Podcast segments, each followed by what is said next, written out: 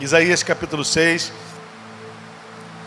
Vamos lá rapidamente. No ano, verso 1. No ano da morte do rei Uzias, eu vi o Senhor assentado sobre um alto e sublime trono, e as abas de suas vestes enchiam o templo. Verso 2: Serafins estavam por cima dele, cada um tinha seis asas, com duas cobriam o rosto, com duas cobriam os pés e com duas voavam e clamavam uns aos outros, dizendo: Santo, Santo, Santo é o Senhor dos exércitos, e toda a terra está cheia da sua glória. As bases do limiar se moveram à voz do que clamava, e a casa se encheu de fumaça. Então disse eu: Ai de mim, eu estou perdido, porque sou homem de lábios impuros e habito no meio de um povo de impuros lábios, e os meus olhos viram o Rei, o Senhor dos exércitos. Então um dos serafins voou para mim, trazendo na mão uma brasa viva que tirara do altar com uma tenaz. Com a brasa tocou a minha boca e disse: Eis que ela tocou os teus lábios. Ah, a tua iniquidade foi tirada e perdoado o teu pecado.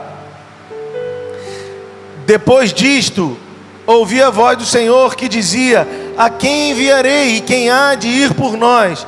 Disse eu: Eis-me aqui, envia-me a mim. Amém? Então, deixa eu passar rápido por alguns pontos que nós temos passado nesses dias. Na semana passada, especialmente, nós enfatizamos aqui algumas algumas lições que o Senhor tem nos mostrado, e eu preciso ser bem objetivo. Primeiro, no verso 1 diz que foi no ano da morte do rei Uzias que Isaías viu o Senhor assentado no alto sublime trono e a orla do seu manto enchendo o templo. Então preste atenção, o ministério de Isaías é, foi marcado por contrastes. Você lembra disso que eu falei? Então preste atenção: Uzias tentou ver o Senhor e morreu. Isaías viu o Senhor e viveu. Aleluia. Quem está comigo? Amém?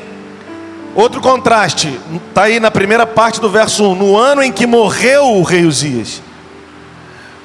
Isaías tinha um, um grau de parentesco com Uzias. Ele era um cara, segundo os estudiosos, frequentador do palácio um cara, já te falei aqui, casado com uma profetisa, com filhos com nomes proféticos. Logo Isaías era um cara, ele profetizou 50 anos em Israel. Então logo Isaías era um cara relevante nos seus dias e ainda mais pela proximidade com Uzias. Por isso ele começa com um lamento dizendo: "Foi no ano em que morreu Uzias. Foi no ano em que estava tudo fluindo, estava tudo indo, estava tudo Uzias começou a buscar o Senhor, é, Israel se tornou uma força poderosa, um dos maiores exércitos do mundo, nos, uma potência mundial nos dias de Uzias e tal. Então tem a ver, esse lamento tem a. Você precisa, abre a sua mente para entender. É como que Isaías estivesse dizendo. Foi exatamente aí, quando tudo ia nessa direção, que ele morreu. Foi no ano da morte do rei Uzias. Aí ele acrescenta dizendo: Que eu vi o Senhor ele estava sentado no alto sublime trono. Essa série de mensagens que nós estamos terminando hoje tem como objetivo fazer você pensar que dias de crise, como nós já mencionamos várias vezes aqui, a palavra crise vem de crisol, fala de fazer purificação, distinção. Quem está comigo? Então, no primeiro momento, a crise ela tem um poder de hipnotizar. Mas se nós olharmos com os olhos certos, a partir do lugar certo, nós vamos entender que as crises, elas são um grande e poderoso instrumento do Senhor para nos impulsionar para o nosso destino profético. Então, como e a partir de onde você olha para a crise, vai determinar o seu dia de amanhã. Se você olha e se hipnotiza por sua força hipnotizadora, você vai parar o, o psicológico, a mente do homem, ela é negativa. Depois da queda, isso é provado cientificamente. Depois da queda, os, não é provado cientificamente que foi depois da queda, mas é provado cientificamente que o cérebro humano ele é negativo. E isso é fruto da queda. Quem está comigo? Então, por exemplo, não sei se você já me ouviu falar. Imagina que sua esposa não chegou em casa, você marido, ou seu esposo não chegou em casa, você esposa. Você tenta, tenta, tenta ligar e está fora de área. Você não consegue falar. Você vai se controlando até um certo tempo do dia, até um certo momento. chega em algum momento que alguns pensamentos negativos começam a entrar na sua mente. Eles já estavam ali, você estava controlando. Daqui a pouco eles ganham espaço na sua mente. Você já começa a pensar: bateu de carro, assaltaram, roubou, explodiu. Quem já passou por isso aqui? Só eu já passei. Não estou dizendo que eu passo sempre. Eu sou assediado por essas coisas sempre, mas com mais maturidade hoje a gente vence. Agora, quem já passou por isso ou até hoje passa só para me ajudar? Levanta a mão. Olha como tem gente aí tão que nunca passou por isso, ó poderoso, né?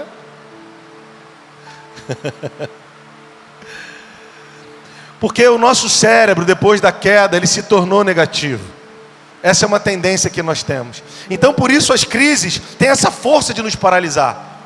Mas quando nós entendemos que as crises são instrumentos de Deus para nos impulsionar para a Sua vontade, a gente posiciona, se reposiciona, e a crise tem esse, essa, esse poder, essa, essa pedagogia, a gente se reposiciona nela e podemos então entrar nos nossos melhores dias. Amém? Quem está comigo? Você está comigo? Então Isaías está dizendo: foi no ano em que morreu o rei Uzias, nesse ano de lamento, que eu também vi o Senhor. Nesses dois últimos anos, para nós, eles foram marcados por dores, muitas dores. Quantas pessoas do nosso lado, irmão? Quantas situações nós vivemos, é ou não é? Sim ou não? Mas também, esse período ou nesse período o Senhor se desejou e se revelou de forma mais íntima a nós. E Isaías diz: Foi no ano em que morreu o rei Uzias que eu vi o Senhor. Ele era o Senhor exaltado sobre todos os tronos e dominações, Senhor dos senhores, assentado no alto e sublime trono. Mas eu descobri uma coisa: a orla do seu manto a ponta do seu vestido, das suas vestes, cobriam o templo. Então, em dias de crise, nós vamos perceber que Deus é exaltadíssimo, que Ele é elevadíssimo, mas nós vamos entender e usufruir da Sua graça e misericórdia que estão estendidas sobre nós. A Escritura diz que basta para cada dia o seu mal, minha esposa leu aqui, mas o Senhor tem martelado na minha mente nessa semana. Rodrigo, basta para cada dia o seu mal, mas deixa eu te falar, antes do dia começar, as minhas misericórdias se renovam sobre você. Sim, basta para cada dia o seu mal, mas meia-noite e um do seu dia novo, você pode dizer: Senhor, eu sei que agora começa a renovação da tua misericórdia sobre a minha vida. Em nome de Jesus, nós precisamos voltar a orar a palavra, nós precisamos reivindicar a palavra, porque é a palavra que é poderosa para quebrar decretos do inferno sobre sua casa, sobre os seus e estabelecer a vontade do Senhor. Aleluia. Não se esqueça mais, basta para cada dia o seu mal. Mas meia-noite um, você pode dizer: Senhor, a tua palavra diz que as tuas misericórdias se renovam a cada manhã. E nesse primeiro minuto da manhã de um novo dia, mesmo que o céu esteja escuro, eu sei que as tuas misericórdias estão se renovando sobre a minha casa, sobre a minha vida, sobre a vida dos meus filhos, sobre a vida dos meus netos. Aleluia! No ano em que morreu o rei Uzias, eu vi o Senhor, ele estava sentado num alto sublime trono e a orla do seu manto enchia o templo. Interessante, eu comentei aqui na semana passada que anos e temporadas na nossa vida são marcadas por acontecimentos especiais. Infelizmente, muitos anos que nós lembramos são anos que perdemos entes queridos ou que os nossos filhos nasceram, ou netos. É ou não é, irmão? Tem ano que se eu te perguntar, cara, fala de um acontecimento do ano tal. Se você me perguntar, eu não vou saber te dizer. Mas tem anos que eu vou dizer, não, cara, eu me lembro o que aconteceu nesse ano. Eu me lembro no que aconteceu naquele ano. Eu citei aqui na semana passada, meu casamento em 2004, nascimento da Rebeca em 2011, nascimento do Pedro em 2018, foram os acontecimentos mais fantásticos dos últimos, das últimas décadas na minha vida. E é terrível dizer últimas décadas, porque a gente, meu Deus, últimas décadas é só quem já viveu umas para cima de três, né, irmão? Três, quatro, aí já é últimas décadas. Um menino de 19 anos, 20 não pode dizer isso, né? Oh meu Deus, eu já posso dizer. Então, nas últimas décadas, Jesus. Amém, irmãos? Quantos estão comigo aqui? Então, no ano da morte do rei Uzias, eu vi o Senhor assentado no alto sublime trono e a sua misericórdia estendida cobrindo o templo. Mas existia um lugar muito mais profundo, eu mencionei isso aqui na semana passada. E aí está no verso 2 que diz: Serafins estavam por cima dele, cada um tinha seis asas, com duas cobriu o rosto, com duas cobriu os pés e com duas voavam. Então eu falei sobre o posicionamento dos seres de fogo, sobre a conduta deles e por que eles cobriam os pés, os rostos e, e por que com duas voavam. Eu vou passar por isso para a gente ganhar tempo. Agora é interessante que os seres de fogo, eles eram seres inflamados. Serafins fala de seres de fogo, exatamente isso. E aí eu quero enfatizar que Isaías viu de longe, de forma religiosa. Não estou dizendo tão negativa assim, mas ainda limitada. Ele viu o Senhor e a sua misericórdia enchendo o templo. Só que os serafins estavam perto dele. Então esse é um terceiro contraste na vida e ministério de Isaías. Ele viu o Senhor elevadíssimo no alto e sublime trono. Viu um Senhor. E a sua misericórdia enchendo o templo. Mas ele viu que tinha alguém que via mais. Quem vê de longe vê um Senhor assentado no alto sublime trono e a sua misericórdia enchendo o templo. Quem vê um Senhor. Quem vê um Senhor possivelmente como alguns aqui nessa noite, adoraram a esse Senhor e vão desfrutar da sua misericórdia. Isso é bom, mas ainda é intermediário. O terceiro contraste que eu quero citar aqui, para te encorajar, é que Isaías estava longe, viu um Senhor e sua misericórdia enchendo o templo. Mas os serafins que estavam perto viram o caráter desse que Isaías chamou de Senhor. Eles não só viam como contemplavam, eles não só viam como desfrutavam, eles não só viam como extasiados estavam, e creio que estão, eles diziam, diz a Escritura, uns aos outros, eles gritavam assim como eu estou olhando para o Saulo, Saulo na minha direção, era como se um gritasse ao outro, Santo! E o Saulo gritasse de lá, Santo! Eles não estavam apenas vendo o Senhor como um Senhor, eles estavam conhecendo e desfrutando do seu caráter santo. E eles estavam dizendo: Ele é santo, santo. E mais ainda, eles estavam proclamando que Ele é o vitorioso em todas as batalhas. Eles estavam dizendo: Ele é santo, Senhor dos exércitos. Os exércitos aí no plural. Em outras palavras, os serafins estavam dizendo: Ele é santo, Senhor dos exércitos dos céus e Senhor dos exércitos da terra. Isso tem a ver com o fato de acalmar o coração de Isaías, porque ele disse: Foi no ano em que morreu o rei Uzias, ou seja, o trono da terra sem comando. Uau, Uzias que nos levou a empreitadas militares poderosas, que por conta da comunhão dele com Deus e do que Deus liberou sobre a vida dele, nós nos tornamos uma potência. Isso acabou. Então, quem sabe os inimigos não vão nos vencer, quem sabe nós não vamos ser tomados cativos. Mas os serafins sabiam do que Isaías não sabia.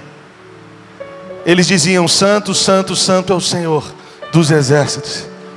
Em outras palavras, acalma teu coração, porque Ele não perdeu o controle de nada. Ele é Senhor dos exércitos dos céus, e Ele é Senhor da igreja, o seu exército na terra, cara. Levante as suas mãos, deixa eu orar com você, e você também abre a sua boca e comece a se expressar. Eu quero declarar sobre a sua vida que o Senhor é quem cavalga pela igreja, é o Senhor que vai à nossa frente, é Ele que vai abrindo os caminhos, é Ele que vai destruindo as portas, quebrando os grilhões, arrebentando as cadeias. Você não precisa temer, o que você precisa é olhar para Ele. Não, não, solta a sua voz aí, amigão. Os serafins estavam perto. A pergunta é: nós estamos perto ou longe? Se estamos apavorados, estamos longe. Mas se nós temos o nosso coração em paz, mesmo em dias de turbulência, é porque nós estamos chegando mais perto.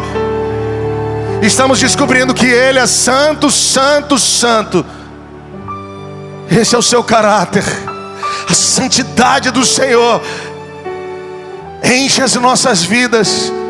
Ele é santo e é Senhor dos exércitos. Ele é o general de batalha que comanda os exércitos dos céus.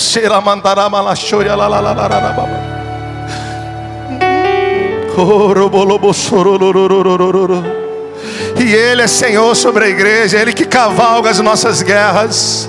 Levante as suas mãos e adore ao Senhor. Pastor, eu estou passando por dias de luta. Fique tranquilo, essa é a vida do crente, meu irmão. É de luta em luta, mas de vitória em vitória, de deserto em deserto, mas de anjos nos servindo para a glória de Deus. Nós estamos sendo forjados para dias melhores, nós estamos sendo forjados para vitórias que glorificam mais o nome do Senhor, cara. Pastor, mas tem sido difícil para mim. Aguenta firme, não desista. Volta os teus olhos para o Senhor. Volta os seus olhos para o trono de toda graça. Diga para Ele como eu quero ver, como eu preciso ver. Levante as suas mãos a Ele, cara, e vai orando aí no seu lugar. Oroloro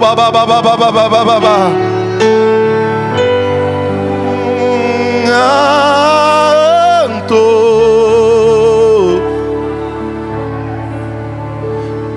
coração se une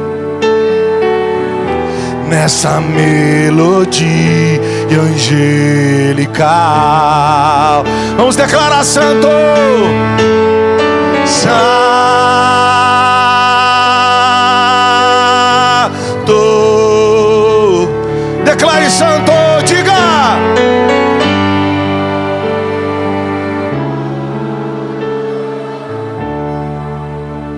Adore o Senhor. Se unir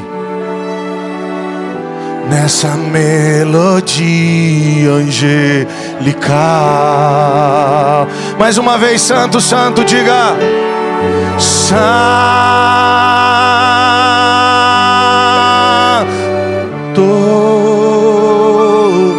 Diga, diga, Santo, Santo.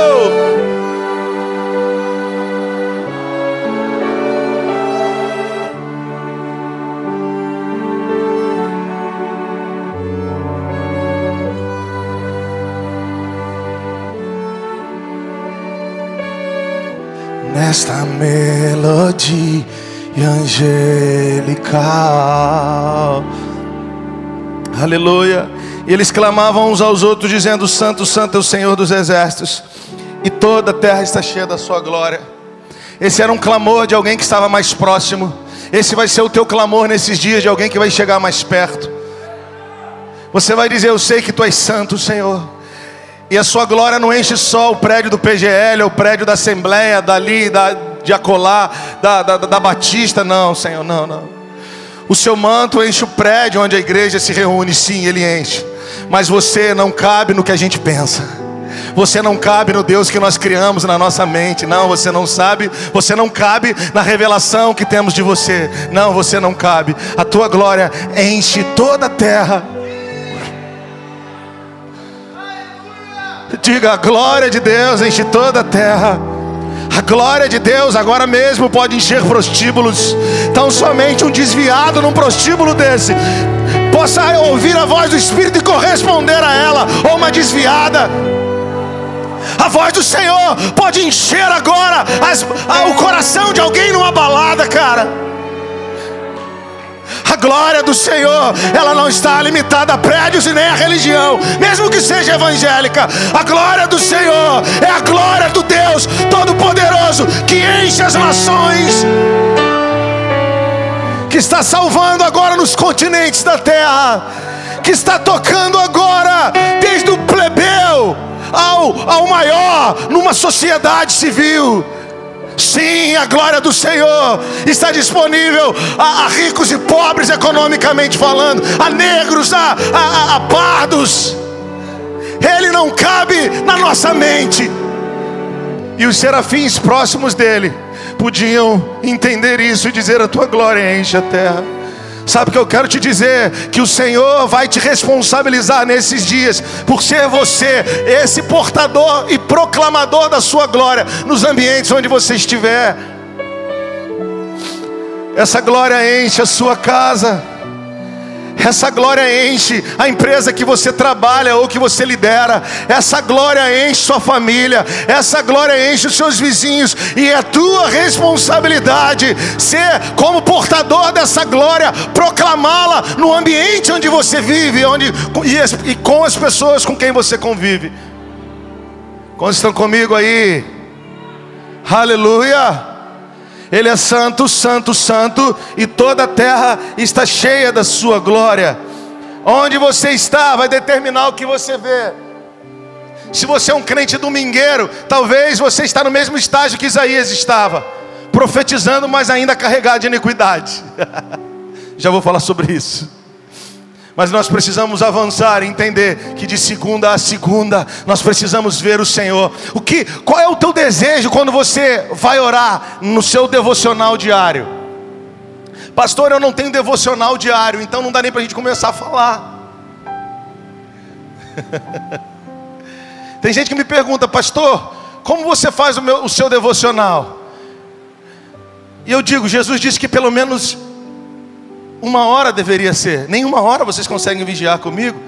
Então você precisa de um devocional de pelo menos uma hora por dia, meu irmão. Pelo menos.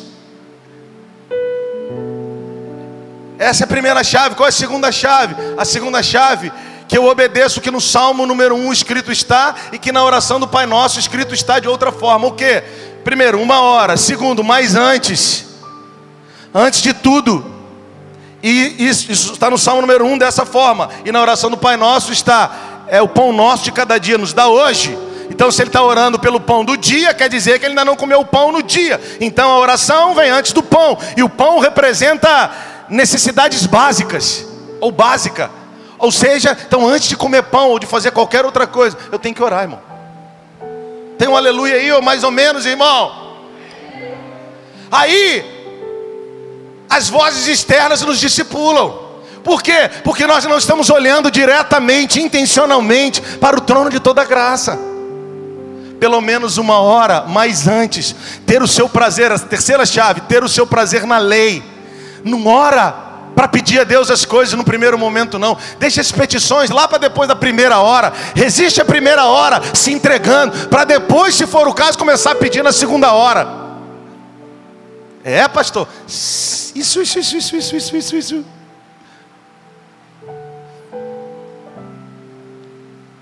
Tenha o seu prazer na lei. Vai ouvir ele falar com você. Vai sorrir e ser feliz nas ordens que ele te dá. Nos alinhamentos, na disciplina do Senhor. Olha, Rodrigo, essa semana eu não quero isso. Olha, Rodrigo, essa semana você precisa corrigir isso. E faz cara emburrada. Sabe por que a gente faz cara emburrada? Do lado de fora, para pai, para mãe, para patrões, porque a gente não aprendeu a submeter a primeira e principal voz da nossa vida, que é a voz do Senhor. Quando a gente aprender, nós seremos discipulados para não fazer mais birrinha para pai, para mãe, para patrão, para patroa. Prazer na lei. O que é prazer na lei? É dizer obrigado, Senhor. Eu tenho prazer na sua disciplina. Eu tenho prazer naquilo que você manda. Eu tenho prazer naquilo que você corrige em mim. Eu tenho prazer nisso. Você pode ficar em paz. Eu tenho prazer. Eu não vou discutir com você sobre isso. Eu reconheço, Senhor. Aleluia. Quem está comigo? Então, são três chaves que eu uso para o meu devocional. Pelo menos uma hora, mais antes, e ter prazer na lei do Senhor. Se você começar a praticar isso, você, a sua visão vai mudar, vai cambiar. Você vai parar de ver como você tem visto hoje, está apavorado, está apavorada, e você vai passar a enxergar como os serafins vêm, vai passar a ver como os serafins vêm. Como que Ele é santo, santo, santo, e é Senhor sobre os exércitos do céu e sobre a igreja, sobre nós. Quem está comigo? E que atividade angelical, que atividade ao redor do trono continua intensa e poderosa. Deus não perdeu o controle de nada. Se eu perdi, é um problema meu que eu tenho que corrigir. Mas os céus estão no seu curso pleno. A dinâmica de adoração no céu continua intensa. Aleluia! Quem está comigo aí? Então, onde você está vai determinar o que você vê. Deus não cabe na nossa mente limitada, Ele enche a terra. Amém? Versos 4 e 5 diz que as bases do limiar se moveram à voz do que clamava e a casa se encheu de fumaça. Você pode repetir, e a casa se encheu de fumaça. Diga mais uma vez, e a casa se encheu de fumaça. E ele dizia, e ele disse: Ai de mim. É isso que ele diz aí? Lê comigo aí. É? Versículo 5, né? Ou a gente já passou? Verso 4: As bases do limiar se moveram à voz do que clamava, e a casa se encheu de fumaça. Ele não soube descrever o que estava acontecendo, então ele disse que era fumaça. Então ele disse: Ai de mim, eu estou perdido, porque sou homem de lábios impuros e habito no meio de um povo de impuros lábios e os meus olhos viram o rei. Um dos motivos que muitas pessoas deixam as igrejas, isso é importante falar, é que elas dizem assim: eu me decepcionei no ministério, eu fiz isso, isso, isso, eu fiz tudo certo. Já começa errado, porque é mentalidade ainda de consumidor, de escravo. Eu fiz, eu fiz, eu fiz. Você tem que começar a riscar isso da sua vida. O que você faz, se faz para o Senhor ou em nome do Senhor, não são homens que vão te recompensar. Não é por aquilo que você fez, é por quem você está se tornando. E as afrontas, elas são altamente pedagógicas para que você se torne quem Ele quer que você se torne. Ah, porque eu fiz, eu fiz, eu fiz, eu fiz. Lúcifer podia dizer isso, né? Eu era o selo de perfeição do céu eu é que atestava se aquilo que foi criado era perfeito ou não. Olha que injustiça que Deus fez comigo. Me jogou na terra, me lançou no abismo. não, eu fiz, eu fiz, eu fiz, eu fiz, eu fiz. Irmão, relaxa, não tem a ver com o que você fez ou faz, nem com o que fizeram com você ou o que estão fazendo. Tem a ver com quem você está se tornando. Quem está entendendo isso aqui? Está comigo? Então Isaías, ele era um cara de cajado pesado. Eu já eu mencionei isso aqui no capítulo 5, ele mencionou pelo menos seis ais. Os ais, eles eram juízos no hebraísmo, ou seja, quando tinha que se condenar, dizia: Ai de ti, Corazim, ai de ti, Betsaida. Era dizendo: Ai, ai, ai, vem juízo pesado. Aliás, vocês já estão sob juízo. Então Isaías era um homem de juízo pesado. Ai desse, ai daquele. Deixa eu te ajudar. Se você tem 10 anos de crente, 5, 50, e tudo que você consegue ver, ou mais do que você consegue ver, é juízo sobre o outro, ai, ai, ai sobre ti. Não me decepcionei, eu trabalhava na diaconia, ou no louvor, ou Deus quer que você seja curado exatamente disso. Você, olha só, olha que coisa interessante. O cara foi curado de tuberculose, restaurou o casamento, não cheira mais cocaína. Ele invalida tudo isso porque não foi colocar na escala. Que tipo de cabeça é essa? O cara restaurou o casamento. A mulher não queria ver nele nem pintado de ouro, mano. Ninguém na família aguentava o cara, vivia caindo de tão bêbado. Cara, Deus restaurou a vida do cara, brother. Deus deu um novo nome. Andava todo maltrapilho. Agora anda bonitinho, cheiroso. Cabelinho de lado. Calça nova. Tênisinho novo. Mas se desentendeu com a diaconia no, no, nos voluntários. E agora ele não, não congrega mais. Ele, ele esquece do lugar que ele saiu. Por quê? Porque ele ainda não viu o Senhor no nível que Isaías também não tinha visto ainda. Eu não estou comparando é, essa questão no ministério de, de Isaías a, a nenhum de nós. Que Isaías, o grande Isaías, não vou entrar nesse mérito. Mas eu quero usar essa questão para a gente pensar um pouco sobre o que nós vemos no outro, sobre o que nós vemos nos nossos pais, nos nossos pastores, nos nossos amigos. Pastor, eu luto com isso aí que você está falando. Se você luta, você já é um bem-aventurado. Você já está melhor do que aqueles que se renderam e acham que estão na razão. Lute mesmo, que uma hora você vence. Não aceite ser uma pessoa que está sempre apontando o dedo. Era isso que Isaías era. Ou era assim que ele estava. Quem está comigo aí?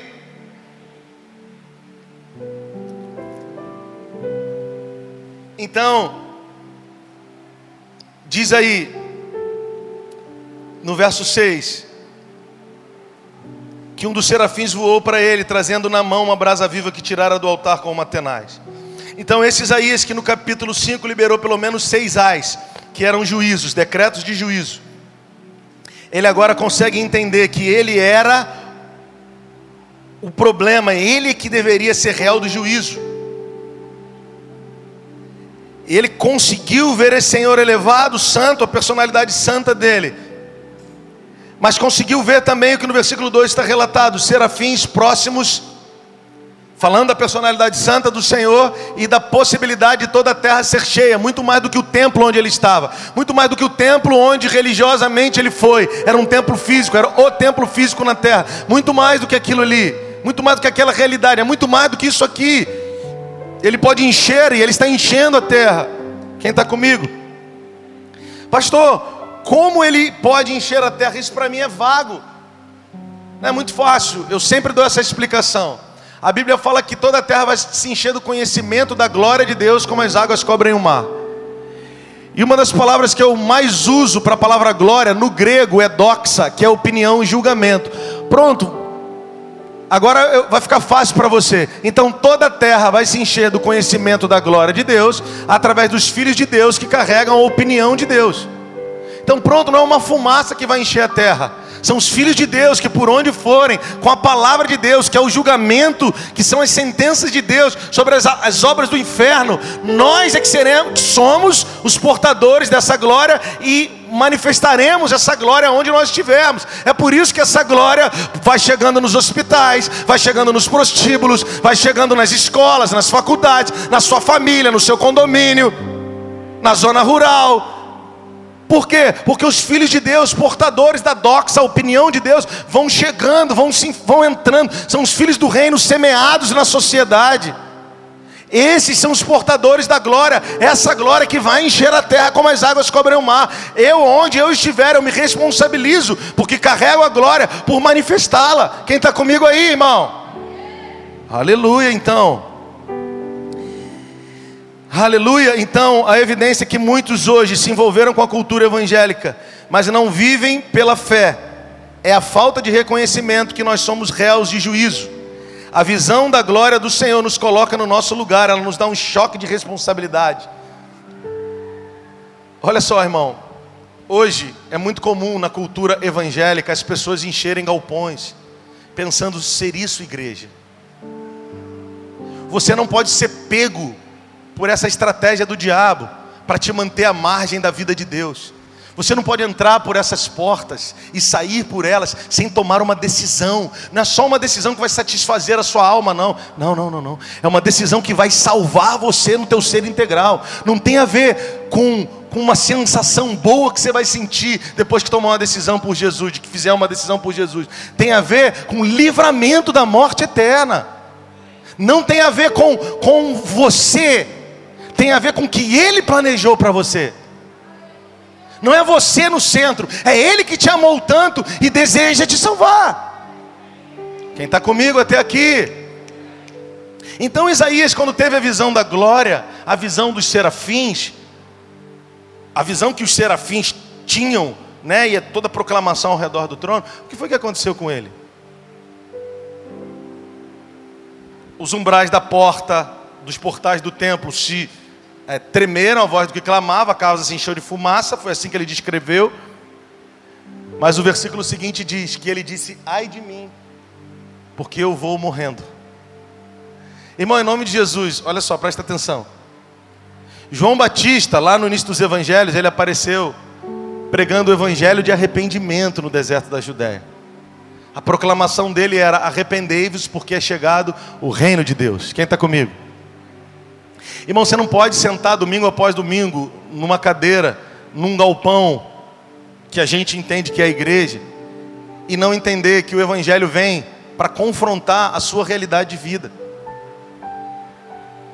Eu já falei para você quando eu era mais novo, nós, quando nós éramos mais novos, nós nos convertemos a Jesus e a tônica era Oséias 6,3: Conheçamos e prossigamos em conhecer o Senhor, porque como amanhã é certa a sua vinda, como a chuva fora de época que rega a terra, a, a chuva inesperada que rega a terra. Então, o alvo da nossa vida sempre foi conhecer o Senhor, mais e mais e mais, que Ele crescesse e nós diminuíssemos. Hoje não, hoje as pessoas elas querem ouvir palavras que satisfaçam o seu ego, palavras de autoajuda, porque elas estão perdidas nas suas vidas e elas querem encontrar o caminho que só te satisfaz a elas. Lembra dos dez leprosos? Jesus disse: Olha, não eram dez os que foram curados? Onde são os outros nove? Para mim, esse trecho da Escritura revela o coração da nossa geração. Qual que é o coração da nossa geração, pastor? Depois que eu resolvo meu problema, estou nem mais aí para ninguém, eu tenho que voltar para a minha vida. Mas o único o estrangeiro, ele voltou e se lançou aos pés do Senhor.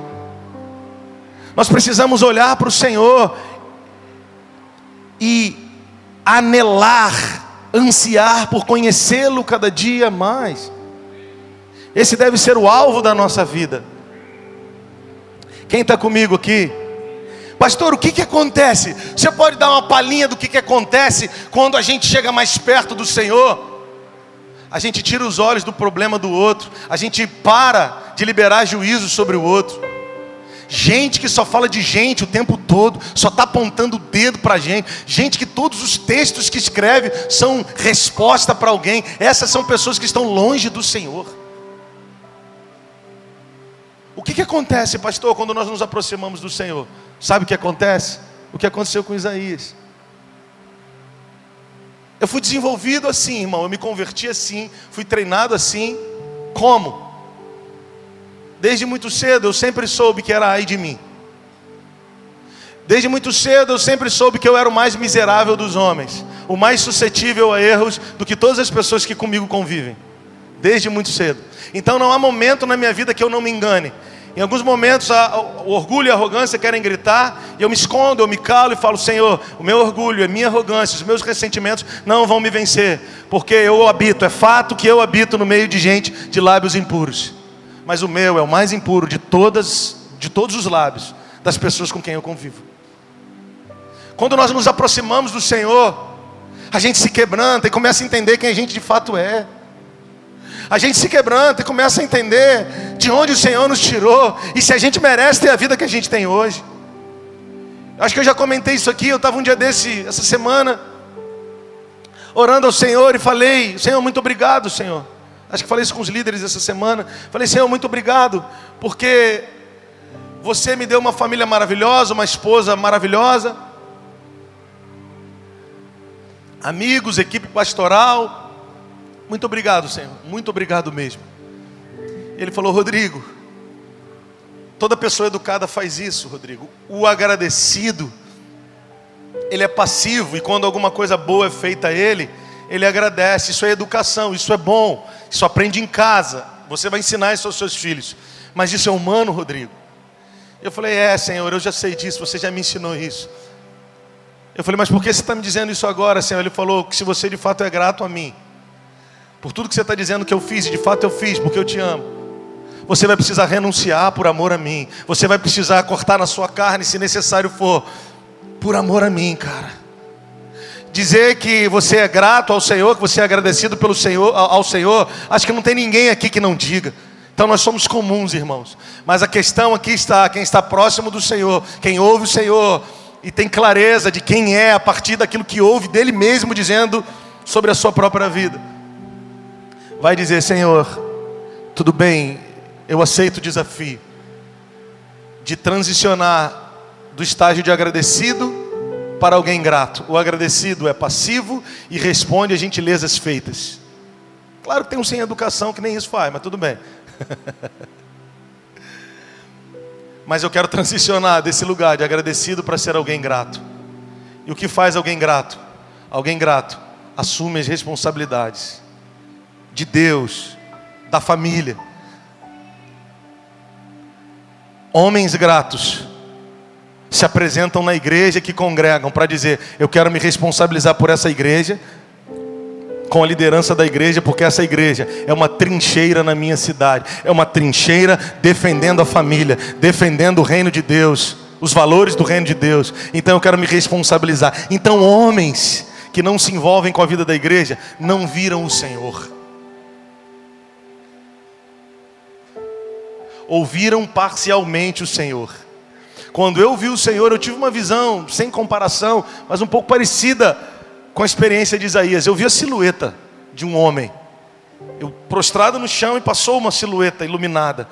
E eu fiquei ali umas duas ou três horas, eu chorava, urrava, e eu sem conseguir falar, mas orando, eu dizia: Eu quero te ver, Senhor, eu quero te ver, eu quero te ver, te ver, e eu não pude vê-lo mais. Foi a minha experiência de conversão. Mas depois, quando fui para casa e comecei a ser discipulado, o Senhor me fez lembrar. E Ele me disse: Lembra que você pediu para me ver? Você queria me ver? Você vai me ver todos os dias na sua vida. E eu falei: Como eu vou te ver? Você vai me ver nas situações difíceis e nas fáceis, nas boas e nas ruins, nas renúncias e nas tuas vitórias. Você vai me ver. E esse e essa essa comunhão que você vai desenvolver comigo, ou, ou, ou melhor, você vai me ver, e isso vai ser fruto da, da, comunhão que você vai desenvolver comigo. Você dá um passo na minha direção, eu me revelo mais a você. Você dá outro passo na minha direção, e eu me revelo mais a você. E você dá outro passo na minha direção, e eu me revelo mais a você. Agora, um dia eu vim à frente, Fiz uma oração, oh, agora eu sou servo do Senhor. Aí comecei a trabalhar na integração do PGL. Olha, agora eu sou super espiritual. Aí passou dois anos eu nesse lugar, sem ter vida de comunhão com o Senhor, sem ter vida de entrega, sem ter vida de renúncia. Fiquei tristinho na integração, aí fui para outra, para outro lugar, para outra igreja. Não, cara. Não, cara. Que engano tenebroso. Eu preciso entender o que Isaías entendeu. Ai de mim ai de mim. As pessoas se enganam sobre arrependimento. Deixa eu te explicar rapidamente sobre arrependimento, de forma muito pedagógica. O que o Senhor deixou escrito para a igreja de Éfeso, nas sete igrejas da Ásia, lá no livro de Apocalipse, no começo do livro de Apocalipse. Ele disse para a igreja de Éfeso: lembra, repete comigo só para você fixar. Diga, diga aí, repita aí. Lembra de onde caíste, arrepende-te e volta à prática das primeiras obras. Lembra, diga, lembra, arrepende-te e volta. Esses são os três passos de alguém que está em arrependimento. Lembrar de onde caiu, não dá para remendar o negócio. Sabe, tem gente que pensa assim, ó, agora eu vou ter uma atitude nova e remenda, joga debaixo do tapete, ninguém viu, tá tudo certo. Não, irmão. Ninguém está falando de substituir uma coisa pela outra. Nós estamos falando de nos lembrarmos, termos clareza do que foi que aconteceu, inclusive meditarmos sobre o fato. Pecou, tira um, olha, olha o que eu vou te ensinar. Se separa e vai meditar sobre o seu pecado. Uhum. Lembra, pense Traz a sua memória. Aonde foi que você caiu? Não, mas a religião não quer que você saiba disso. Por quê? Porque ela quer que você continue caído. Entendeu? Lembra. E depois que você lembrar, arrepende-te. Pastor, mas eu não consigo. Eu ainda tenho vontade. Então deixa eu te ensinar, ora. Pastor, mas ora como? Eu já orei semana passada. Não, não, não, não, não, não. Se você já fez tratamento para alguma enfermidade, não vou longe não, vamos só pensar no. A garganta está ruim. Não, não. é, antibiótico. antibiótico. Para de tomar um antibiótico para você ver. Se vai desinflamar. Aí o cara diz, pastor, eu já orei. A mulher tinha fluxo há 12 anos, não é isso? 12 anos ela tinha fluxo de sangue. O paralítico no tanque de Bethesda, 38 anos. O cara fez três orações nos últimos três meses. Uma antes do almoço, uma antes da janta, depois da janta, e uma na hora de dormir. Ah, Deus não respondeu. Não, irmão, nós estamos falando de um tratamento. Lembra onde foi que você caiu? Faz exercício para lembrar. Anota quando lembrar. Ah, o Espírito Santo vai te lembrar. Se ele ensinou a igreja de Éfeso, se ele ensinou a igreja de Éfeso, lembra a igreja, lembra, se esforça para lembrar. Porque às vezes você está pensando que você caiu quando alguém soube. Não, por muitas vezes a queda foi por uma simples coisa que você achou que era simples, mas foi o lugar que Satanás entrou. Então lembra, faz o exercício. Continua, eu não consigo, eu não consigo, mas você disse que eu tinha que lembrar. Lembrei. Ah, conseguiu, né? Que é moleza. Não tem, não se esforça nem para lembrar onde caiu. Faz um esforço. A mamãe não vai trazer isso para você. Lembra só um pouquinho, né? Faz um esforcinho aí, neném. Lembra de onde caiu. E agora que você lembrou onde caiu, entra no lugar em Deus e se arrepende. Pastor, eu já tentei, eu já tentei fugir, já tentei me arrepender. Não, não, você não está entendendo. Você nunca mais vai esquecer. Lembra do antibiótico. Vai ter que clamar todos os dias, nem que isso custe ou demore 12 anos, com uma mulher com fluxo de sangue. Nem que dure 38 anos, como foi com o paralítico no tanque de Betesda. Mas uma coisa eu tenho certeza, ele vai te curar. Lembrou, se lembrou, trouxe para a memória. Segundo, se arrepende. Não consigo, clama ao Senhor. Com, no, nos teus períodos de oração depois que estiver bem quebrantado, coloca a cara no pó. A Escritura diz: coloca a cara no pó, talvez ainda haja esperança. Coloca a cara no pó e diz: Senhor, eu, eu, você já me fez lembrar, eu já consegui, agora eu não estou conseguindo desprezar esse pecado. Eu ainda tenho sede, desejo por ele, mas eu não posso é, é, é, ir além das minhas próprias forças, mas o que eu posso fazer é clamar: me dá força, Senhor, gera arrependimento no meu coração, Espírito Santo, gera arrependimento no meu coração, gera arrependimento como um tratamento, diariamente, constantemente, você vai clamar. E sabe que você vai chegar um determinado momento que mesmo fazendo, mesmo que ainda no tratamento, como é com antibiótico, você vai olhar para a dor e vai dizer não tem mais, para a inflamação não tem mais. E você vai se entender e vai discernir no teu espírito que agora você pode voltar a praticar as primeiras obras. E que o próximo passo, depois de lembrar e de se arrepender, de alguém que de fato se arrependeu, é voltar às primeiras obras. Que obras? a voltar a servir na tua igreja com o mesmo coração que você servia no início. Porque se você está é, é, é, estabelecendo limites para você, você não se arrependeu, você ainda é orgulhoso, volta para o tratamento. Tem gente que diz assim, Saulo, pastor, mas eu já fui lá, presta atenção nisso. Tem gente que fala assim, mas eu já fui lá, eu reconheci, já pedi perdão. Irmão, quem lembra? Menino na escola, menina na escola, quem lembra daquela frasezinha assim, mas desculpa não passa dor. Quem lembra dessa frase? Eu estou ensinando isso para os meus filhos. Só vocês que lembram? Tem mais ninguém que lembra disso não? Quando você falava desculpa para o teu amigo, ele falava assim, mas desculpa não passa dor. Molequinho, lembra disso? Eu estou ensinando isso para o Pedro agora, tudo é desculpa. Aí agora está bom, desculpa não passa dor não, macho.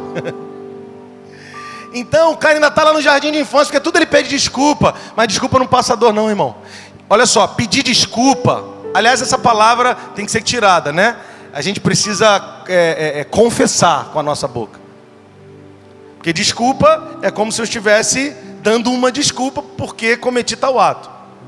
Mas é, a, a, palavra certa aí é confessar. Mas se eu vou lá e confesso, me retrato com meu irmão, tudo bem.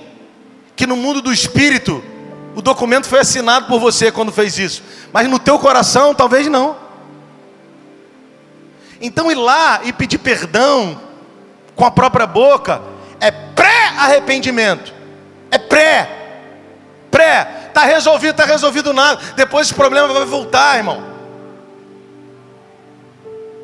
Me lembrei, vou lá e peço perdão e volto para o tratamento. Me lembrei, peço perdão e volto para o tratamento. Não faço promessas, volto para o tratamento. Que agora, a partir de hoje, eu vou fazer isso. Não faz, vai tropeçar, vai se frustrar. Vai lá, pede perdão para o irmão, para a mãe, para o pai, para o amigo, para a tia, para o chefe, sei lá quem. E volta para o tratamento e fala: Senhor, eu fiz o que a Sua palavra me manda. Se eu tenho um, um, revés, uma questão com meu irmão, eu preciso ir lá e pedir perdão a ele. Eu fiz o que tua palavra mandou. Eu fui até contra os meus sentimentos, porque os meus sentimentos não queriam me levar, não queriam que eu fosse. Eu fui. E agora, Senhor, eu preciso colocar a cara no pó e te pedir em nome de Jesus que aquilo que eu liberei, aquilo que eu que eu fui com muita força, lutando contra os meus sentimentos, agora precisa ser verdade aqui dentro. Gera arrependimento de fato, de verdade. Pastor, mas eu tô, eu não estou falando que você precisa prestar contas para mim, não. Eu estou falando, você pode dizer assim, mas eu estou arrependido. O que vai provar que você está arrependido e arrependida, não é você dizer que está, é se você volta a praticar as primeiras obras com o primeiro coração. Sabe qual é o problema, irmão? Irmãos, a gente, como nós somos de uma geração de sensações, a gente não aguenta mais tempo nas alianças, a gente quer uma sensação nova. Não, irmão, eu fui forjado debaixo de aliança. Eu sou um homem de aliança.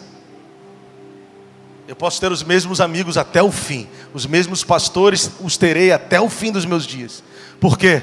Porque no reino de Deus, o reino de Deus não é um reino de sensações, o reino de Deus é um reino de aliança. Nós somos de uma geração que não sabe quase nada sobre isso. Não se troca de esposa quando se tem problema. Não se troca de amigos e de igreja quando se tem problemas. Quando se tem problemas, aí que a relação tem que melhorar. Por quê? Porque são dois espirituais. Dois espirituais que confessam suas culpas, que entram no lugar em Deus, lembram das, suas culpas, se arrependem e voltam mais amorosos ainda para a relação, mais intensos em amor ainda. Quem está comigo aqui, irmão? Então, por que eu estou falando isso para você? Porque Isaías, então, quando ele tem essa visão, ele diz: Ai de mim, porque eu vou perecendo, e quem tem lábios impuros sou eu. Como assim? O profeta que profetizava intensamente com os ais, os ais, os juízos. O texto diz agora aqui no verso 5: Então disse eu, ai de mim, que estou perdido. Olha aqui, irmão, o encargo do profeta é cooperar para que o povo ache o caminho. Como pode um profeta messiânico, poderoso como Isaías dizer: Agora eu estou perdido. Olha aqui para mim, olha aqui para mim. Agora eu estou perdido. É isso que acontece quando, quando nós temos uma visão da glória do Senhor. As nossas estruturas vão caindo, as nossas fortalezas caem diante dos nossos olhos, as nossas reservas, seja, sejam elas quais forem, nós vemos elas se dissolvendo diante de nós e nós falamos: Deus, eu tinha uma reserva emocional, financeira, a, a minha network, mas agora eu não consigo olhar para isso. Eu estou vendo o futuro diante de mim e eu não estou vendo dinheiro na conta. Eu não estou vendo aquelas 20 possibilidades que eu tinha quando estava todo orgulhosinho. Agora o profeta diz: ai de mim, porque agora eu estou perdido. Trono vazio, os dias se foi, eu vi a glória do Senhor. E agora, ter essa visão fez com que eu me perdesse. Ai, Jesus. Talvez você está aqui assim nessa noite, pastor. Quando eu ouço o Senhor ministrando, eu tenho essa sensação. Eu fico meio perdido. Eu fico meio perdida. Fique tranquilo, é esse encargo que Deus me deu. Você nunca vai para casa dizendo, Pastor Rodrigo é fofinho. Você vai para casa dizendo assim: Eu estou perdido, mas esse perdido é meio achado. Como é isso? É o que aconteceu com Isaías. Isaías estava perdido, mas é agora, depois de se perder, que ele se achou. Eliseu, estou perdido. Coisa maravilhosa, né, Elza? É quando a gente está diante do Senhor, né, amor? Isaías 47, eh, Ezequiel 47. Quando a gente chega no nível de águas que não podem, que a gente não pode passar se não há nada, a gente fala: "Cara, eu estou perdido, eu agora eu não sei o que fazer". Esse é o melhor momento da vida de um homem. Esse é o melhor momento da vida de uma mulher, porque enquanto sabemos o que fazer, é porque nós ainda pensamos que somos donos de nós mesmos. Mas quando nós temos uma visão da glória do Senhor, a gente se perde em nós mesmos. Isaías disse: Eu estou perdido. Por que, que ele disse que estava perdido? Porque ele reconheceu quem ele era. Eu sou homem de lábios impuros. Se vissem o que eu falo dentro do meu carro, se vissem o que eu falo dentro da minha casa, saberiam um quanto eu sou sujo. Então não tem que ficar dando uma de santo perto das pessoas. É por isso que você nunca vai me ver pregando aqui, ó oh, igreja. Oh. Não, cara, esse cara aqui, se você sentar ali para conversar comigo, é a mesma pessoa, graças a Deus. Ele diz: ai de mim, eu estou perdido, eu vou perecendo, porque eu sou um homem de lábios impuros. Eu habito no meio de um povo de impuros lábios, mas eu sou o que tem lábios mais impuros. Mas tem uma coisa: os meus olhos viram o Rei. A grande chave da nossa vida, Karina, é que mesmo sendo impuros, o Senhor não deixa de se revelar a nós. Oh Deus misericordioso, né? E nesses dias Ele está querendo se revelar a você, mesmo que a sua boca seja cheia de podridão. Porque não é de nós, nenhum de nós aqui santo, santo, santo. Todos nós somos pecadores. Romanos 3:23, todos pecaram e carecem da glória de Deus. E a grande chave da nossa vida é que ainda assim Ele nos mostra quem Ele é. Ainda assim, Ele é o mais desejoso em nos conhecer, em se relacionar conosco. Ele nos conhece, mas em se relacionar conosco. E essa é a grande chave da nossa vida. E Ele diz: Eu sou homem de lábios impuros, habito no meio de um povo de impuros lábios, mas os meus olhos viram o Rei. Essa é a chave que não vai deixar você ser consumido por completo. Essa é a chave que vai fazer com que você reconheça quem você é antes de ser consumido pelo juízo de Deus. E uma vez sendo reconhecendo quem você é antes de ser consumido pelo juízo de Deus, você vai entender que graça e misericórdia estão sobre você para que você se torne quem você já é nele. Aleluia. E aí, para a gente concluir, vamos tentar concluir, Jesus. Então um dos serafins voou para mim, trazendo na mão uma brasa viva que tirara do altar com uma tenaz. Irmão, serafim, ser de fogo. Brasa viva, ok? Ué, não faz sentido. Um ser de fogo ter que usar um instrumento para trazer uma brasa incandescente, não faz sentido se ele é fogo, a brasa fogo, ele é fogo. Não precisava nem da brasa, ele mesmo tocava Isaías, né? Mas ele usa um instrumento, uma tenaz para trazer, para pegar a brasa, para conduzir a brasa. Isso é muito poderoso e eu quero que você entenda uma coisa. É porque Isaías precisava viver, e eu vou ter que terminar, infelizmente. É porque Isaías precisava viver a maior experiência da sua vida. Eu acho que eu vou ter que parar aqui para te dizer, e eu falo isso com muito respeito, carinho e muita verdade. Isaías já era um profeta reconhecido no meio do seu povo. Mas ele precisou viver a experiência do serafim, trazer a brasa como Atenaz e tocar a boca. Talvez você é um pastor que está querendo congregar aqui com a gente. Talvez você é um líder de louvor, um diácono, um pregador e muita gente, ou algumas pessoas, já foram tocadas pelo seu ministério. Pelo seu ministério, não, a gente não tem nada. Por aquilo que Deus depositou, confiou a você. Sim, isso é fato. Mas não deixe a religião te enganar, não, que você ainda pode carregar iniquidades pesadíssimas na sua vida, que te impedem de fluir e de viver a plenitude do propósito do Pai para você. Em quantos momentos da minha vida eu olho para mim mesmo e falo, Senhor, e essa iniquidade aqui, ele, oh que bom que você viu. E geralmente eu as vejo em momentos de profunda adoração e busca. Em, em momentos de profunda adoração e busca, o Senhor vai revelar as tuas mazelas existenciais. Ele vai revelar coisas que no meio das pessoas ele não pode te mostrar. Ele vai te levar para lugares a sós, para você ouvir a voz dele, para ele deixar claro para você quem você é de fato. Porque no meio da igreja todo mundo é espiritual, inclusive eu.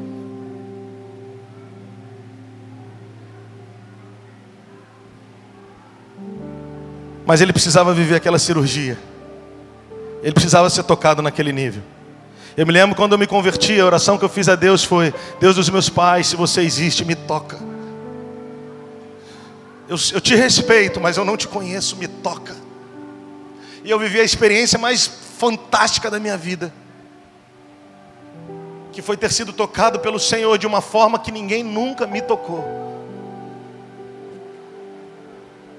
Talvez você é um bom diácono, talvez você é um bom pastor, mas a, iniquidade brutal, aquela, ainda não foi arrancada de você. Porque você ainda não viu no nível que ele quer se revelar a você e você colocou na conta do teu temperamento. Você colocou na conta das tuas dores, do teu tempo, e ele não pôde fazer, ele é um cavaleiro. Satanás arromba portas, o Espírito Santo de Deus não. Então ele não pôde fazer porque ele respeitou você nisso. Mas nesses dias ele está dizendo: Olha para mim, olha para mim. Eu quero te revelar quem você é a partir de mim. E aperta o teu cinto de segurança, porque eu quero fazer uma cirurgia em você.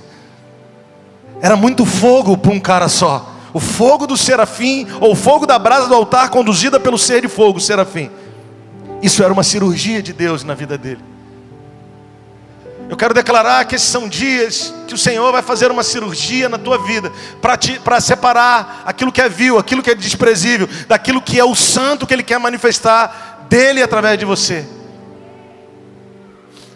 E não pense que isso vai ser com tanta água de coco assim, ó, tanta coisa maravilhosa. Possivelmente vai dar. Eu estava eu tava no outro dia falando aqui, eu fui num dia, um dia desse no parquinho com a minha filha, um, e aí a gente andou num. A Priscila começou a andar num brinquedo lá com a, com a Rebeca. E aí eu fiquei zoando lá de baixo, falando que ela estava gritando muito. Aí o cara parou e falou: É, ela não vai poder continuar. E se ninguém for com a Rebeca, com a sua filha, é, ninguém vai. É, ela não vai poder ir. Aí eu gelei, né, Márcia? Ele estava dizendo o quê? Só sobrou você. Ou vai ou perde dinheiro. E aí eu, aí a Priscila começou a botar pilha na frente de todo mundo para eu ir, como ela sempre faz. E, eu, e a última coisa que eu queria fazer aquele dia era isso. Resumo, eu fui. Meu amigo.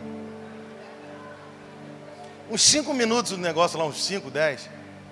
Gente, meu coração parecia que ia sair pela boca. Assim, eu desesperado e a Rebeca. Ah, botando pilha. E eu, fica quieta, filha, olhando para a luz. Assim, eu mirei numa luz fiquei assim, meu Deus, faz só. Eu tentando, eu tentava contar, porque eu sabia que acho que eram oito minutos, sei lá. Eu ficava tentando contar de, de é, é, minuto por minuto, né, de 60, olha a minha cabeça, de 60 para 1, 60, 59, 58, daqui a pouco dava 79, 38, falei, meu Deus. Cara, quando o negócio começou a diminuir a velocidade, aí eu não dei o braço a torcer, mas dentro de mim eu oh, rebaixava. Você quer sem emoção, irmão, a vida cristã? Não, não existe. Vai dar frio na barriga Vai ter dia que você vai falar, moço, desliga esse negócio. Mas você vai, o Senhor, você vai ouvir o Senhor dizendo para você: fica frio, eu estou tratando você. Eu permiti com que você fosse ofendido mais uma vez para você entender que você ainda não está curado. Fica frio. Se concentra naquilo que eu estou fazendo. Deus teve que fazer a cirurgia em Isaías. Deus vai ter que fazer cirurgia em mim, em você nesses dias. Ele vai ter que nos tocar de uma forma que ninguém nos tocou ainda. Ele vai ter que nos ministrar de uma forma que ninguém nos ministrou ainda. Ele vai ter que meter o bisturi onde ninguém pode colocar ainda. Me desculpe a franqueza, ele vai te afastar de situações e até de pessoas que você jamais imaginou que isso fosse acontecer mas fica firme, vai dar frio na barriga, você vai querer que desligue, mas você fala, Deus, eu quero me submeter. Ah, ah, ah. Porque depois o que você vai ouvir é o seguinte: vê, isso tocou os teus lábios.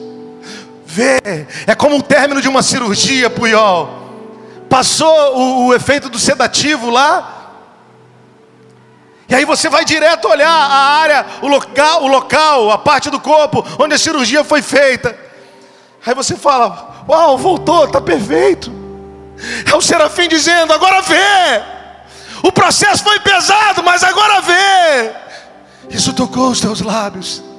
E o melhor aconteceu de fato. A tua iniquidade foi tirada, doeu, foi pesado, mas foi um sucesso a cirurgia, foi um sucesso a obra do Pai através de nós na sua vida. Fez, tocou os seus lábios, a tua iniquidade foi arrancada. Relaxa, Isaías, o teu pecado também foi perdoado.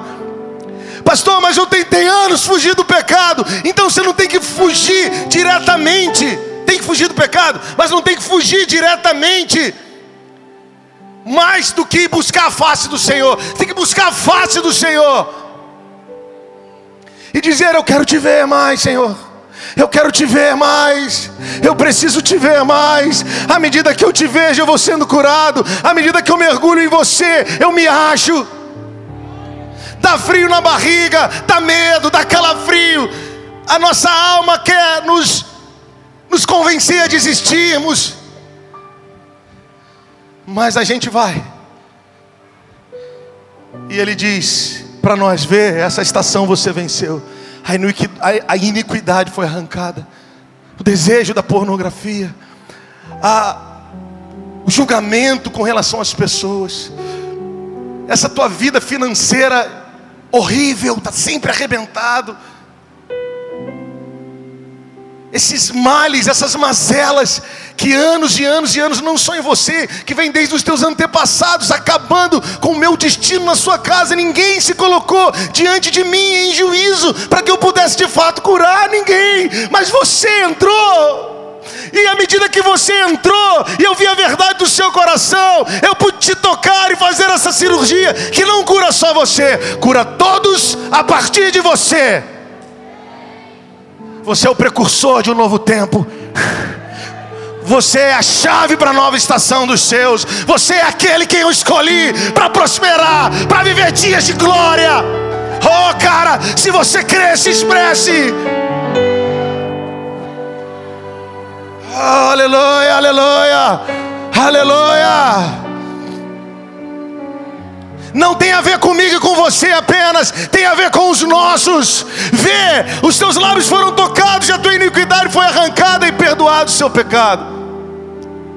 Eu tenho que terminar. Tem gente que me pergunta sobre o que é iniquidade. Sempre me perguntam, esses dias me perguntaram de novo.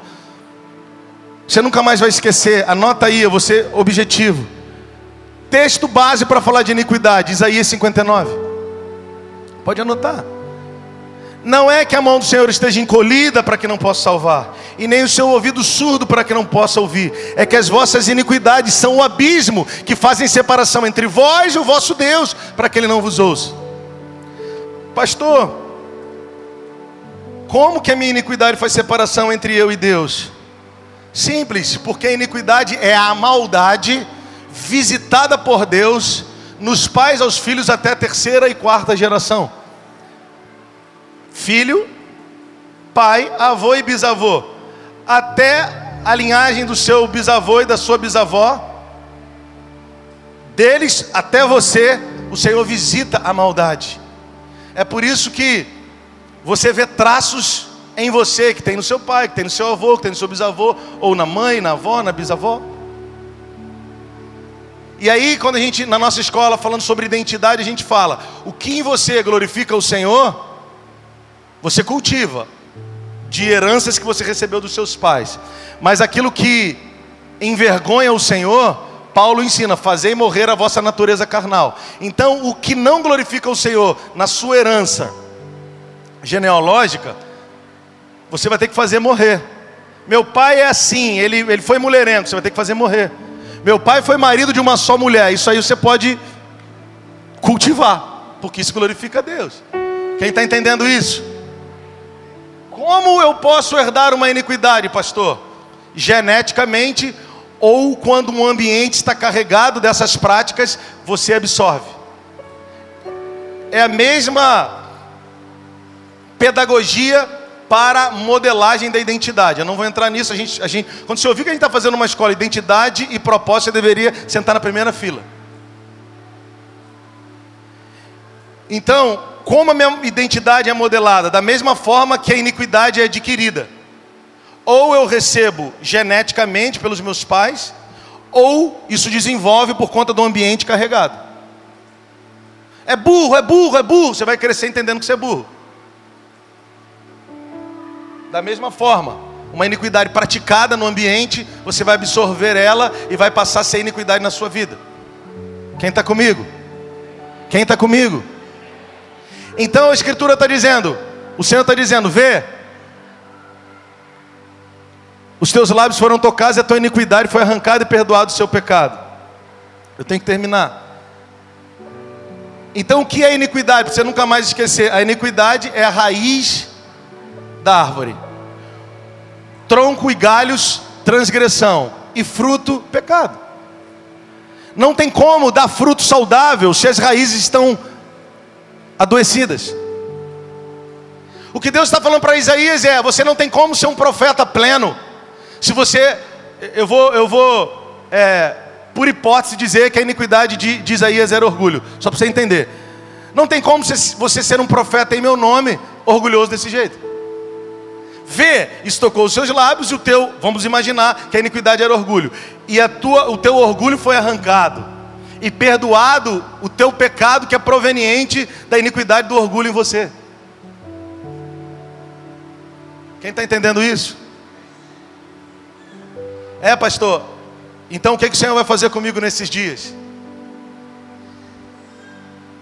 Ele vai te tocar e vai fazer uma cirurgia para arrancar as iniquidades, que são as raízes que não estão permitindo que os frutos dele, dele, se desenvolvam na sua vida e sejam evidenciados. Sabe aquele cara que tem resposta para tudo? Possivelmente existe uma iniquidade de orgulho. Isso tem que ser arrancado da sua vida urgentemente. Senão você vai chegar a uma idade avançada e aí, meu amigo, fica tudo muito mais difícil. Sabe aquele, aquela vida financeira em círculo? Possivelmente existe uma iniquidade visitada dos pais aos filhos aí na sua casa. E você vai precisar em Deus entender. Não estou falando de fazer oração, regressão. Eu não estou falando isso. Eu estou falando de olhar para a própria vida e dizer: é verdade. Eu sou muito enrolado com meu dinheiro. Ok, aleluia. Então o que eu devo fazer? Olhar para o Senhor. E Ele vai começar a te ensinar algumas coisas. E o primeiro passo não é educação financeira, é libertação, gente. O segundo é educação financeira, mas o primeiro é libertação libertação da mentalidade iníqua de pobreza. Porque alguém já disse, dinheiro é emocional, é verdade, irmão. Tem gente que quando está com dinheiro está feliz, quando está tá sem grana é um, um poço de, de amargura. Dinheiro é emocional. Mas é outro assunto. Mas eu quero finalizar com você dizendo: Ele quer fazer uma cirurgia, ele vai fazer essa cirurgia. Mas a boa notícia sobre iniquidade é que ele visita a maldade dos pais aos filhos até a terceira e quarta geração. Mas a boa notícia é que ele visita até a milésima daqueles que temem o seu nome. Até a milésima. Possivelmente até a terceira e quarta geração da sua linhagem serão visitadas pela maldade. Mas se houverem pessoas que foram lavadas e remidas pelo sangue de Jesus e a sua consciência transformada para uma mentalidade de reino, Maldição sem causa não tem, não tem repouso. Elas não vão, não vão subsistir na vida dos seus. E sabe o que vai prevalecer na vida dos seus? Até a milésima. Você ainda é, colhe frutos até a milésima geração de gente que você é descendente. Você precisa entender isso. Então é por isso que você precisa entrar nesse lugar. E o Senhor vai te dizer: essa iniquidade eu arranco de você. Uma vez eu arrancando de você, você é precursor. Você está abrindo caminho para que até mil pessoas diretamente na sua linhagem e tantas outras é, com quem você conviver sejam tocadas por você, abençoadas por você, porque eu curei você para ser cura para aquelas pessoas com quem você convive e a quem eu te destinei.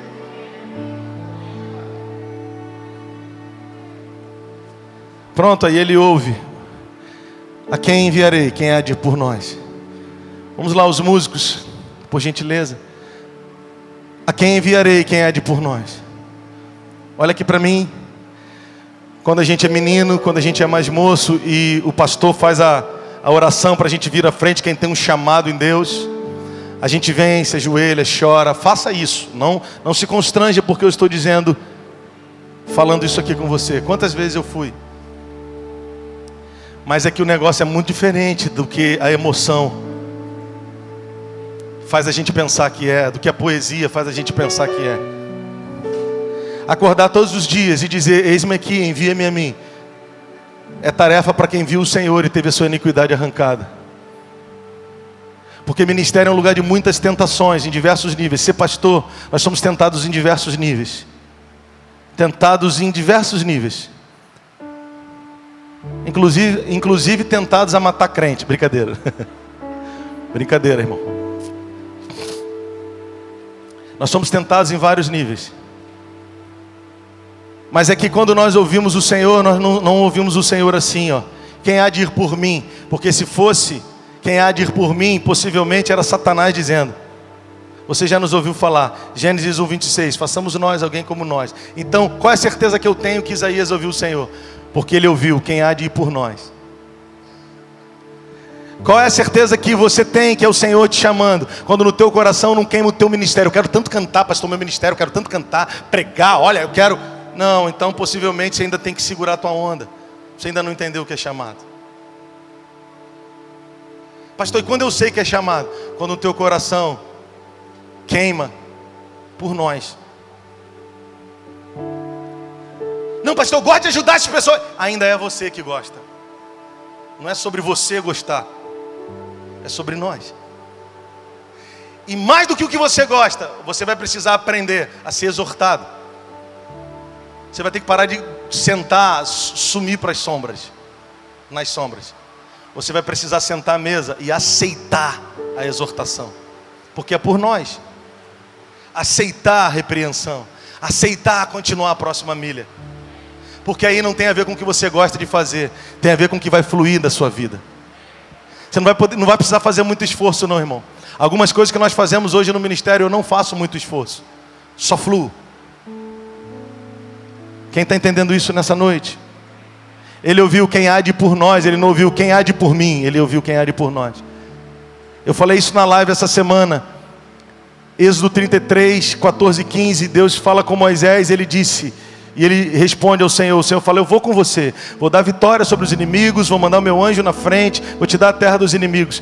E Moisés, Moisés diz: Não nos faça subir, se tua presença não for conosco.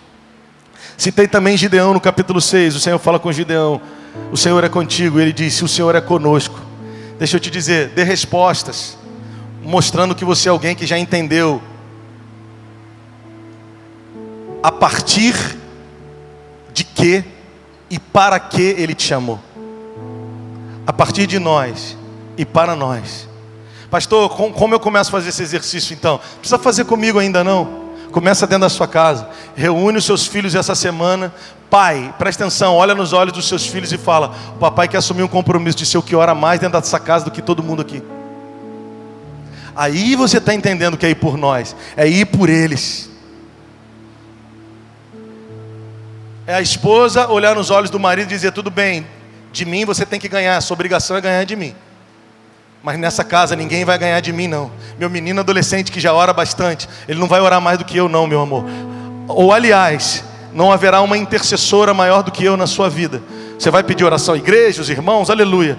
Mas quando você sair, eu vou te cobrir de oração, meu amor.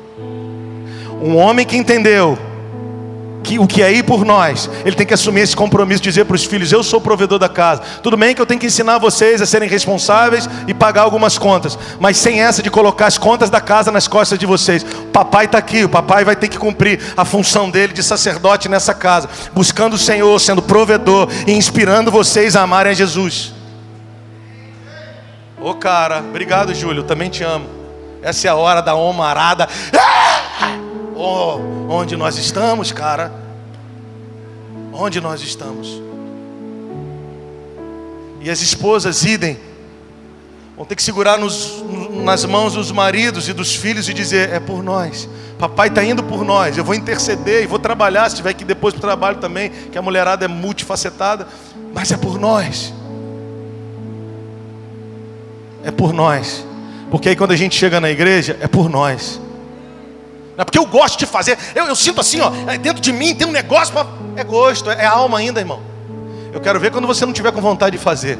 Você não vai fazer porque tem vontade. Você vai fazer porque você ouviu a voz e já correspondeu. A cirurgia já foi feita há muito tempo. E você ouviu a voz dizendo quem era por nós. Senhor, hoje eu não estou com a mínima vontade de ir, mas eu vou. Senhor, hoje eu não tenho nem força para ir, mas eu vou. Senhor, eu tenho que gravar um vídeo bonito para a internet, estou com vontade de. Ah, mas tudo bem. Se faz parte daquilo que precisa ser feito, a gente vai fazer. Não, a minha alma não pode mais me dominar. Ela grita, ela grita, mas ela não pode mais me dominar. Porque eu sei que é por nós. Não tem a ver com o que eu gosto de fazer, tem a ver com o que a geração está vendo em mim, tem a ver com que os mais novos, tem a ver com gente nesse Brasil está interagindo com aquilo que você está liberando através da gente. Não tem mais a ver com se eu estou legal ou se eu não estou, tem a ver com que eu fui responsabilizado por nós. Agora eu entendi, porque quando eu era mais novo, e até hoje é assim, mas hoje eu já não deixo que ele faça, desde cedo, desde muito cedo. O meu pai sempre pagava as contas, qual, qualquer que fosse. E até hoje, se eu não, não me impor para pagar, aliás, hoje sim, hoje sim. Mas depois de um tempo, eu tive que me impor e dizer: não, pai, deixa que eu pago. Hoje não, hoje ele já fala: Ó, oh, neguinho, vê como é que vai ficar a conta aí. Quanto que eu dou, quanto que você dá? Eu, não, pai, é meio meio. E se tiverem cinco e os outros não pagarem, eu e ele pagamos a conta sozinho. Às vezes ele paga uma parte maior, mas eu pago a segunda maior sempre, ou igual a ele. Isso aí por nós. Isso aí por nós. É quando você jura com dano seu e não se retrata. É quando você não volta atrás na palavra empenhada. É quando você diz: se tiver que morrer, morri. Mas quem há de ir por nós? Eis-me aqui, agora eu entendi. O juízo não está sobre eles, está sobre mim. E eu estou aqui para te dizer: eu quero ir, Senhor. Eu preciso ir. Ir para onde? Ir fazer o que eu quiser? Não. Cuidar dos meus irmãos. Seu dizimo é por nós. Se eu oferto, é por nós. Se eu estou na rede de casais, é por nós. Se eu estou no painel de empreendedores com jovens, é por nós. Se eu estou na sala de oração, é por nós. Se eu estou envolvido com as mulheres, ah, é minha carreira. Não tem carreira, tem corpo, tem igreja, tem sinergia de Deus na vida da igreja. Você precisa se submeter, querido.